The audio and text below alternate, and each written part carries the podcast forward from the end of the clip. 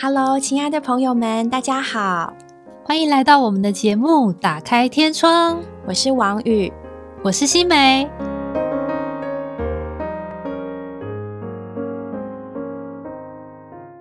今天呢，想跟大家谈一个主题，叫做“正义天平上的名种猫”。相信有在关注台湾新闻的朋友们，一定不陌生。最近发生了一起新闻哦，就是那一百五十四只名种猫咪吗？对，一百五十四只名种猫咪哦，它们呢，因为。借由走私的途径进到台湾，所以呢，很快的就依照法令被安乐死了。这件消息呢，其实，在动物保育团体还有相关团体里面，特别是爱猫人士当中，嗯兴起了很大的波澜。甚至连总统蔡英文，他也是一个爱猫人士。对对，听说他在深夜都发文回应这个这件事情。是。可见大家是非常关注这件事情的。对，那今天呢，我们想借由这个事件和大家来讨论看看，嗯，关于法理情或是情理法，关于正义，关于这个正义的天平上，我们心中的天平上这件事情，我们到底怎么可怎么想呢？我们又可以从这件事情得到什么启示？嗯，说到正义这件事，我相信大家里面一定有一把正义的。天平，嗯，就是当我们在衡量一些事情的时候，我们会很快的觉得这是对的或是错的。像这个这个新闻啊，呃，出来之后就造成很多方的论战嘛。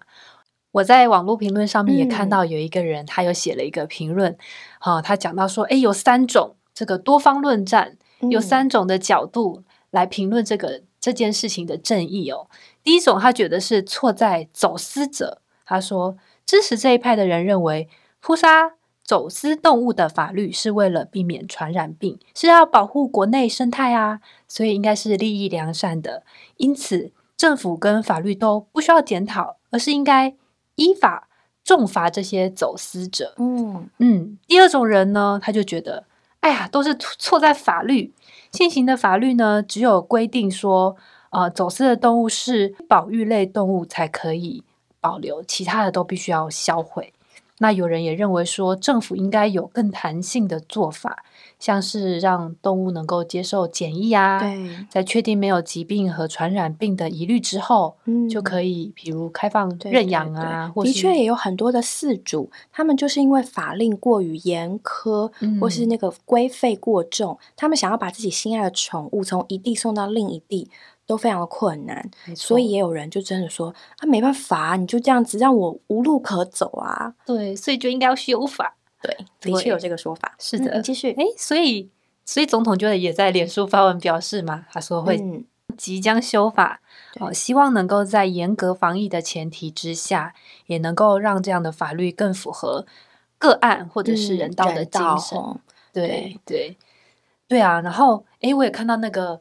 农委会的主委陈仲吉先生，他就也有讲到说，为什么法令要这么快的把这些猫给就是处理掉？因为有可能他们感染疫病是非常高几率的。对他期间不知道经过了什么路线，有什么接触源，而且疾病都会有潜伏期。没错，猫艾滋啊，狂犬病，对，这个是好像治病是人的致死率是很高很高的。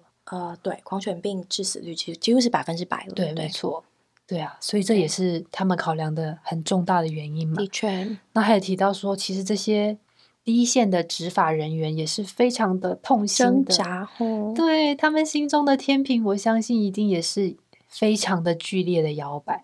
到底要对，到底该怎么面对这些猫猫呢？是要理性的。面对还是感性的面对，他们也没有办法去决定哦。他们也是在心中一定是不断的拉扯，但为了要保护更多国内的动物啊，甚至是人哦，所以他必须做出这样的最后的决定。嗯，是我必须承认哦，因为在整个防疫期间，我们家一个小孩他在家里很无聊，他就整天吵着哦，我想养动物，我想养猫，不行，话养狗也可以。最后我给他买了两颗小小的多肉植物，就是这是妈妈的底线。所以其实你知道吗？当我一看到这个新闻的时候，我第一个反应就是，呃，我有机会分一杯羹吗？我很乐意领养小猫哦，而且又这么可爱，有波斯猫、短毛猫什么。俄罗斯蓝猫，对，我整个心就默默的这样子蠢蠢欲动了起来。这是我第一反应，我必须承认。嗯，对，很多人应该都是这样哦，觉得哇，名种猫哎，这么可爱，这么漂亮，对，我也想要一只。对对对对对，而且。当你听到就是哇，他是被走私进来的，然后你就会默默的想说，哎，那如果我可以去领养，不是很好吗？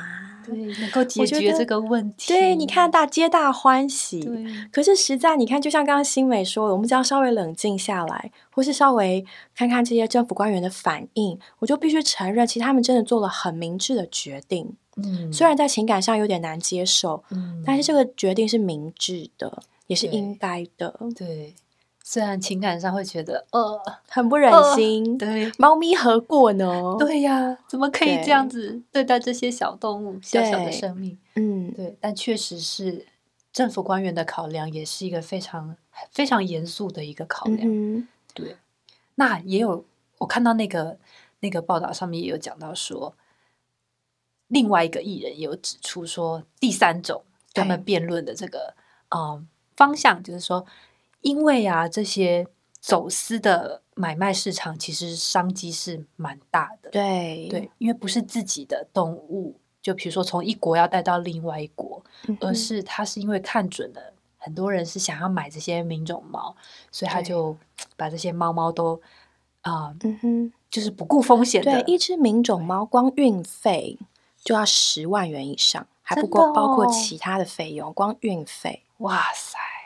好高哦！对，检疫的费用啊，还有环境啊，我很多很多很多很多哇！所以是一笔一笔可观的可观的费用。嗯，那可是其实因为在这个市场上的商机很大，所以这些走私的人才会宁可冒着这个伤害动物的风险，铤而走险的走私这这些动物。我在想说，我们有没有想过这些动物在被运送的过程，其实的确他们是遭遇了一些蛮不人道的环境吧？对，对我看到上面是有一些在过程中就已经死去了，这样。对啊，因为他们必须被挤在密不通风的，可能是船舱的底层啊。等到他们到了真正的目的地的时候，他们的同伴很多都已经不在了。嗯，那只有存活下来，而且要健康的哦。才能够进入宠物的贩卖市场。嗯，那有想过，当他们成为我们或是别人家的宝贝的时候，其实他的同伴们，其实很多的他的就是同伴都已经被牺牲了。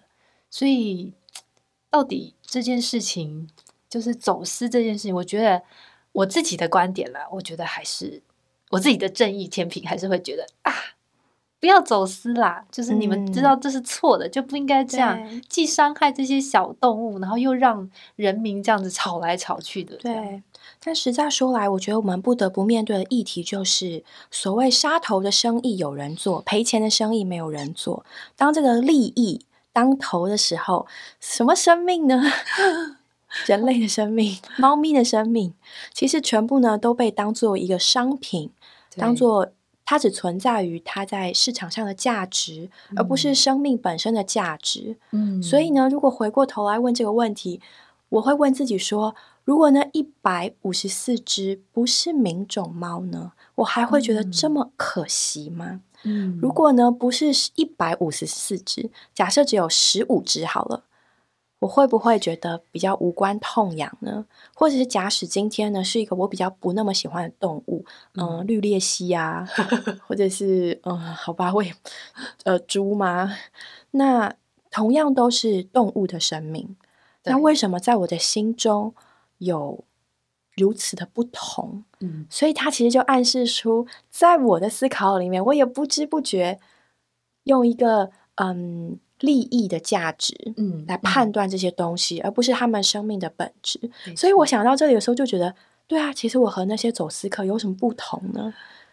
真的哎，每天那个都有多少动物因为各种考量被安乐死？海巡署每天销毁了多少违规的东西？对，那为什么我对这件事情这么有反应？嗯。就其他事情就可能不关痛痒，就比较没有那么感受那么强烈。对，但这件事情哦，也可能是因为它是名种猫那么多只，我们就哎，我们的天平就一下子那个就感动荡吧。所以其实我们里面也没有那么正义耶。嗯，就是我们应该说正义的天平，就是会因着外在的东西而改变。就是那个，我们也不是那么完全的义。对，在我的内心都这样波涛汹涌了。对呀，哦，可能也会有一些人很就质疑，就是也许在养猫的事上，哎，不一定这么的执着，但是也许更多人会会起来批判，就是这个法令的确定的有点不够人道吧，不留余地吧，或者是呢不够转还吧，甚至也有人会说。走私的行为能够成功，它必定呢含示着政府方的，嗯，也许是不利，对，或者是你有买方、有卖方、有需求方，对，你才会有供给嘛，你才会有人去做这件事情。那这件事做这件事情要成功，一定中间呢有人没有做好他们该做的事情。对，嗯，这样分析真的是很对，大家。没有一个对的，对呀，大家各是就是各方站在自己的那个利益，对，各方各说各话这样，所以我觉得真的不是我们眼见的所以为的义就是正义，不是我们所想的那样就是就是义的，嗯，就像我觉得，诶，政府所做的这件事情是因为大家都看得见，所以大家都一起挞伐它，但是有时候这个被牺牲的性命。就是小猫猫，可能你看运送过来一百五十四只，我觉得它可能中间死了很多只。对啊，就是我们看不见的是更多的。那该被踏伐的到底是看得见还是看不见？就是嗯，对，很多事却都不是我们眼见的，就是我们所觉以为的。对你刚刚讲，让我想到在许多。国家的法院，他会用一个所谓的正义女神的雕像放在那里，象征着司法的正义。然后这个，嗯，正义女神有很多的形象嘛，然后她最主要的形象就是一只手拿着天平，对。表示他在那里衡量执法，然后一只手拿着宝剑，表示他要惩治那些不法。是，然后但是重点是正义女神，她常常呢是一个蒙眼的一个形象，意思就是她是客观无私的，她不是她不会因为着感官的感受，这些主观的感受来影响她的判断。对对，蒙眼的女神代表正义。那你知道吗？其实这个东西本身都。都很有值得深思的东西。就一开始呢，这个是从希腊神话里面出现的，然后在这个古罗马帝国里面，他成为正义的化身。对。然后在十五世纪的时候，那时候有一个德国做的小说家，他是要讽刺当时候的贵族，他们垄断了那个司法正义，然后抢夺穷人的财物，所以呢，他们就就是在这个小说里面《愚人船》这部小说里面，他就用那个小丑的那个布，把正义女神的眼睛蒙住。就要讽刺他说：“你不长眼了，就是你们根本就没有用眼来判断，你根本什么都没有看到，你不公平。其实是被垄断的，对对，所以富人穷人这方两方看的正义不同，所以他们就在讽刺这些。”嗯，然后后来呢，在十六世纪有一个意大利的图像学家，他就解释，就说，嗯，正义女神就是应该蒙眼呐，代表她不是受这个感官的的那个嗯的打扰，嗯，她是凭着呢真正的这个正义来判断，她应该是纯粹靠理智，不是靠呢误人的感官印象，嗯，然后同时呢，其实，在文艺复兴时期那些画作，你就会发现。正义女神呢，很多也也是有炯炯有神的双眼，她要看到她该看到的。所以其实你就会发现，从人类历史上来看，光是对于正义这件事情，蒙眼不蒙眼，人就有这么多的解释，没错，这么多的想法。对，那更何况，嗯，你心中的正义，你所以为的正义，你在这个时空背景和文化之下的正义呢？你有碰过类似的事情吗？在。嗯，不同的地方、场景啊、文化下，那个法令上让你觉得很困惑？嗯，有哦。我们几年前就是在加拿大生活嘛，然后当时我记得应该是去了呃三四年之后，大概是一六年、一七年，我已经忘记了。但那时候他们就政府颁布了一个法令，就是大麻合法化。加拿大对，哇哦！然后就是你在路上就可以随意抽大麻。更可怕的是，大麻还可以入食物哦。嗯，特别是就是零食、糖果那些。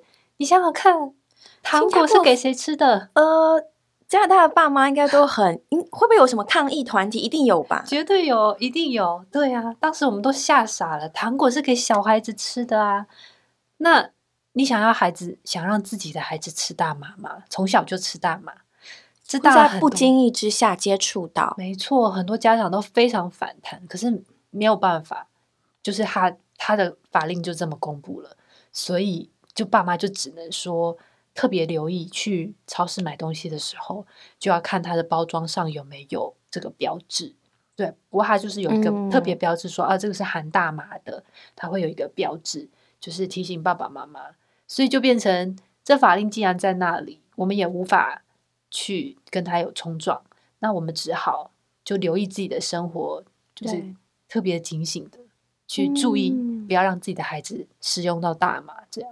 哦，我想到在新加坡，新加坡大家以为他不能吃口香糖，其实他是法令禁止贩售口香糖，哇，更严格，就是不能买卖。所以真的没有，所以呢，新加坡买卖口香糖是走私的行为。好，不过重点来了，就是你看，在我们的环境下、我们的背景文化之下，觉得口香糖是一个无伤大雅的东西。嗯，可是呢，在那里是有这么一条的法令，禁止贩售口香糖。嗯，所以可见呢，法令、政策、人心、政府官员、正义女神，这些呢，都是在一个。相对的主观的感受之下，它其实是在那里变来，就是有条件并且相对主观的，并没有一个绝对的正义或是对错在那里。是，我觉得法律可能就是每一个国家的法律都是尽可能的去对去接近他们的国家的事情跟需要，是，然后也尽可能的去接近这个嗯公平的状态，但是这绝对。绝对是不能尽如人意的，对。所以其实回过头来，像我们到了这个年纪，虽然不再像二十几岁的纯真，可是心里面呢，总是会希望说，这个世界上能不能有一条出路，能不能有一个东西，有一个真正的公义、正义，让我的心可以得到平静呢？嗯，对啊，我们都很想要问这个问题：到底这个世间哪里能够找到义呀？然后我们又该如何做才能够得着这个意呢？嗯，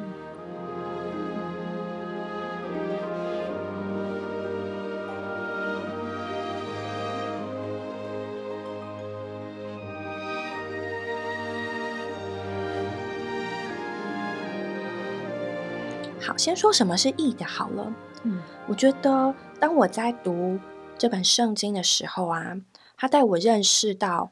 义是对的、正的、合宜的，是不歪不斜、不偏不倚的。嗯，从每个角度看都是对的。嗯，那如果没有义，其实就不会有真正的和平。对，就像之前我提到内心的那个摇摆，我就发现了，连我自己里面都没有这样一个义的存在，或者是真正的平静的存在。我会因为这样影响，因为那样冲击。嗯，对呀。对，看我们今天真的翻开报纸，打开新闻，社会上充满了各种种种的，可能是我们觉得不公啊、不义啊，比如说官商勾结啊、弱肉强食啊，各种的混乱的情形哦。的确，对我就发现说，真的没有公义就没有和平。你看，就这个猫猫事件来说，如果没有公义，大家在底下就会吵成一团嘛。如果大家觉得说，诶，我要站在猫猫的公益上面。就这些爱猫人士的角度上面，大家底下就是吵成一团。那有的人就是站在政府的角度下，又是吵成一团。所以没有没有这个公益，就没有和平。真的，对，在心里面其实谁也不服谁。对，对啊，没错。哦，对啊，对，曾经我也想过，就说，哎，对啊，那我如果你看我又没有真的去买猫养猫，我跟这件事情没有关系。然后我虽然想，但是我没有做啊，我也支持政府的决定啊，我觉得我好像还蛮好的。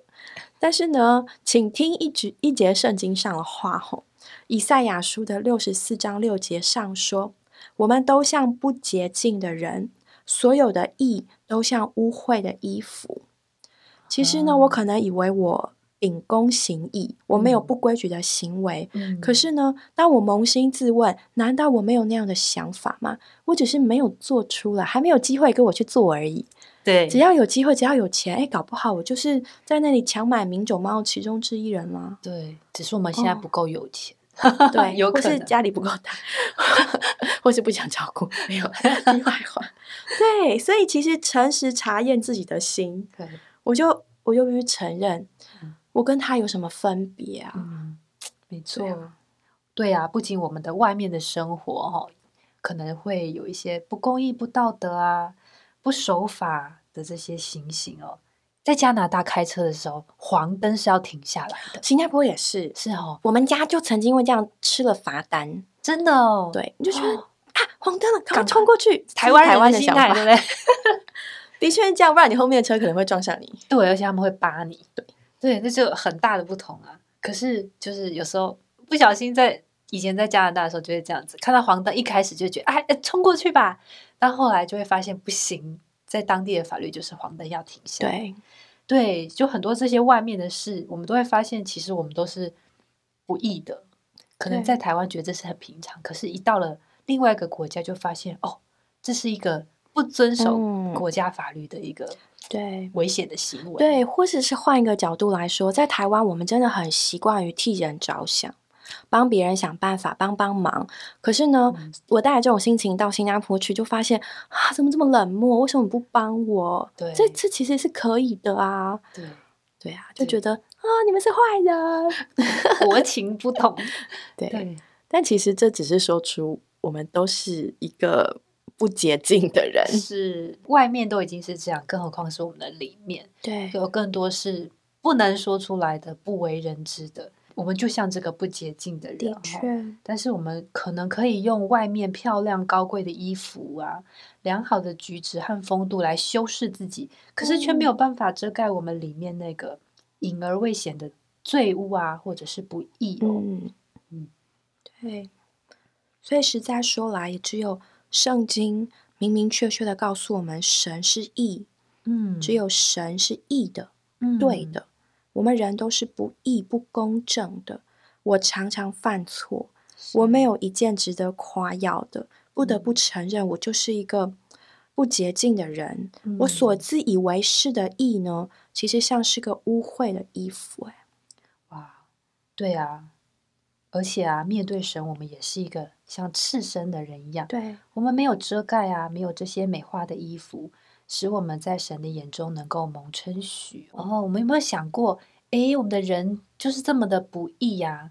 那神要怎么在我们身上能够有一个解套的方法呢？就是神想要救我们，但我们是这么样不易的，那神就干脆放弃我们就好了。但神没有放弃我们，但是他同时又要，嗯，满足这个公益的要求。就是说，他一面又爱我们，一面又要满足这个义的要求，怎么办呢？有一个故事就讲到，从前在希腊有一位国王哦，他立下了一一个律法，通令全国，凡是干犯某条律法，就要挖出双眼。哇，好残忍，双眼瞎了。对，就表示这个可能犯这个罪很很严重哦。嗯，结果呢，万万料想不到。头一个犯法的是他自己的儿子，亲生儿子是王子，是惨了，惨了。结果百姓就在那里 坐等看这个吃瓜群众，坐等看国王怎么办。结果国王怎么办呢？儿子诶，是他最心爱的儿子，那儿子犯了这个很重的罪，他该怎么？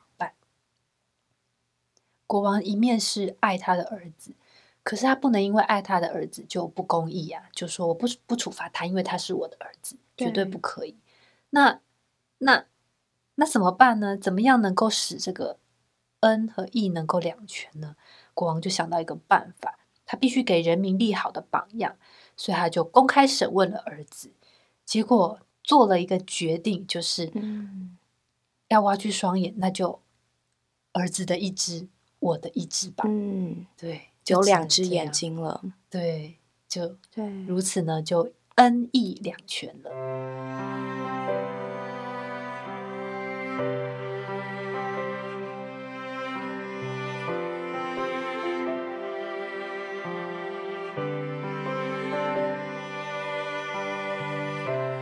是，的确，的确，神是圣别公义，又是慈爱恩典的，一面他按着他的心。爱我们，渴望得着我们，可是，一面呢，按着神的公义，他是必须依照我们的罪来定罪并刑罚我们。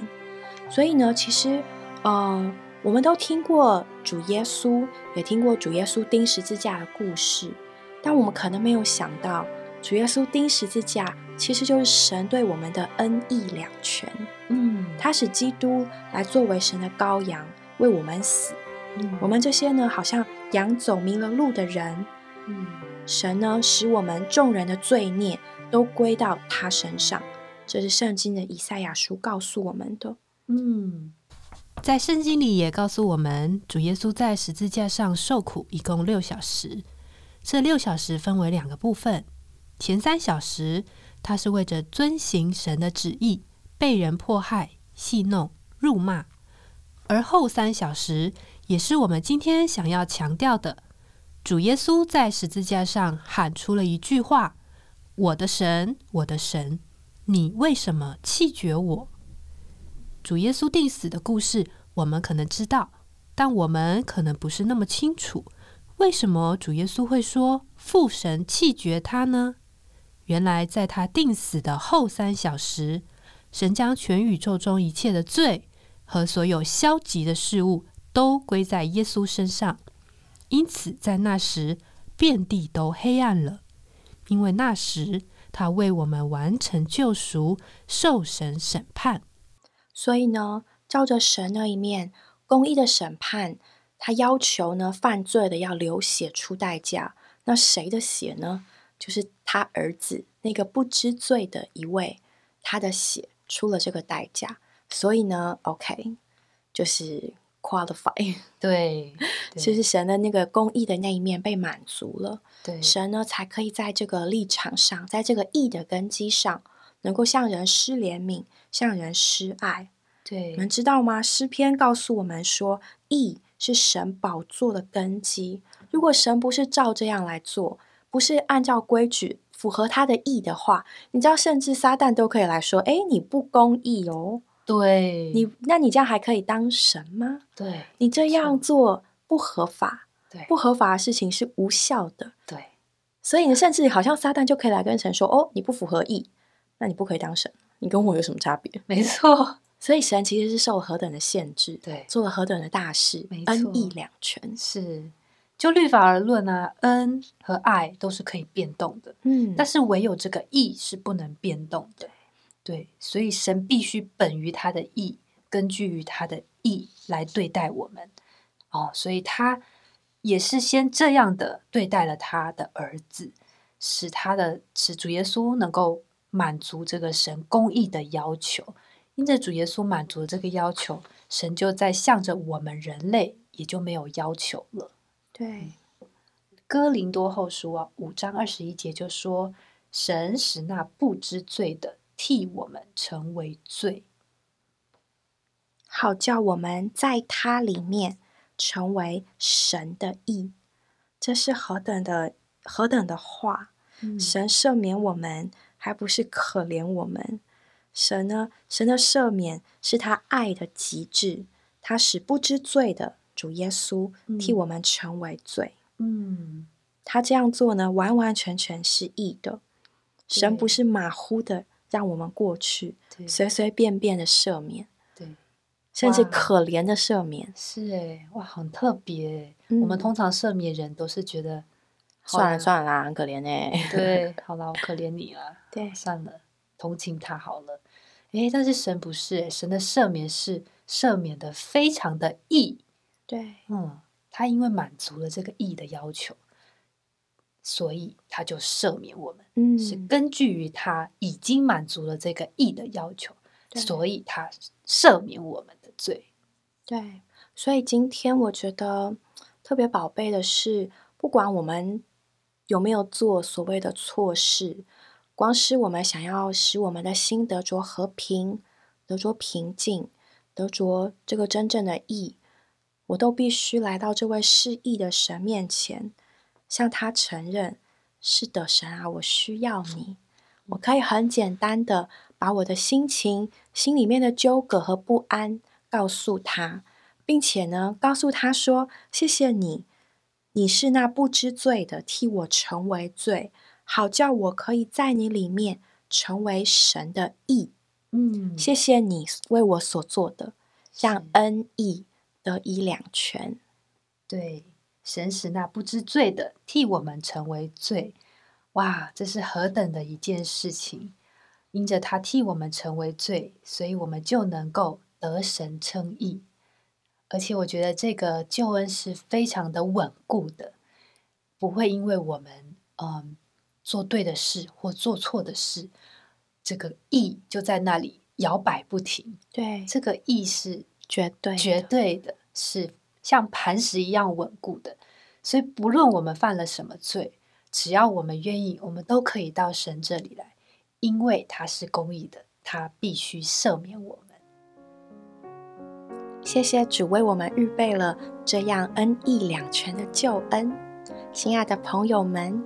当你夜深人静的时候，你也可以这样的告诉他：愿你得着从神得着恩，也得着义。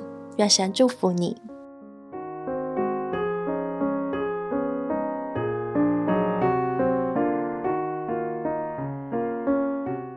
们今天的节目就到这里结束了，谢谢各位的收听。如果你有想和我们说的话，欢迎留言或来信给我们。也别忘了在 Podcast 平台上订阅我们，我们下周再见喽，拜拜。